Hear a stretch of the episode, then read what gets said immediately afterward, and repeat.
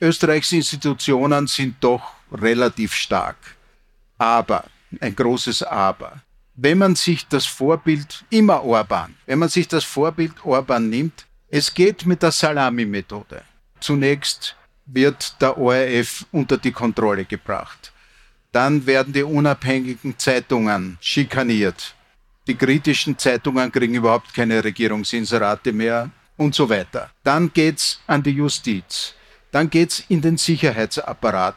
Also das darf man sich nicht vorstellen, einen Staatsstreich, wo die Panzer auffahren, sondern eher ein schleichender Putsch, eher ein langsamer und scheibchenweiser Putsch, bei dem allerdings muss man immer dazu sagen, ein entsprechender Koalitionspartner mitspielen müsste, was möglich ist, aber hoffentlich nicht eintreten wird.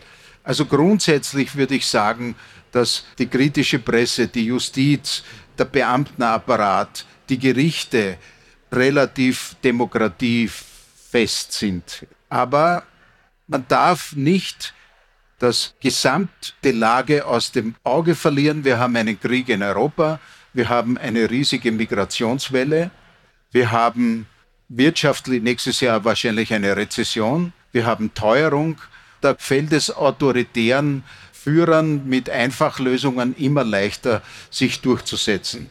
Und ergänzen kann man vielleicht noch eine Scheibe dieses angesprochenen Salami geht ja eigentlich auch schon an die ÖVP, wo eine gewisse Vorarbeit bezüglich Justiz geleistet wurde in den vergangenen Monaten und Jahren, weil die ständigen und steten Angriffe auf die Wirtschafts- und Korruptionsstaatsanwaltschaft natürlich auch schon das Vertrauen in eine Institution schlussendlich schwächen.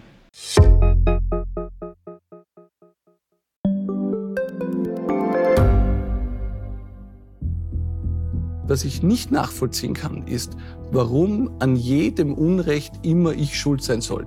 Ein Korruptionsskandal jagt den anderen. Österreich hat in den letzten 30 Jahren viel über Klimaschutz gesprochen, aber zu wenig getan. Die Politik verschläft die Klimakrise. Die Behörden haben alles richtig gemacht. Fehler vergisst man, statt daraus zu lernen. So sind wir nicht. So ist Österreich einfach nicht. Aber wie ist Österreich dann? Das wollen wir bei Inside Austria herausfinden. Wir blicken auf die großen österreichischen Skandale. Von Ibiza bis Ischgl.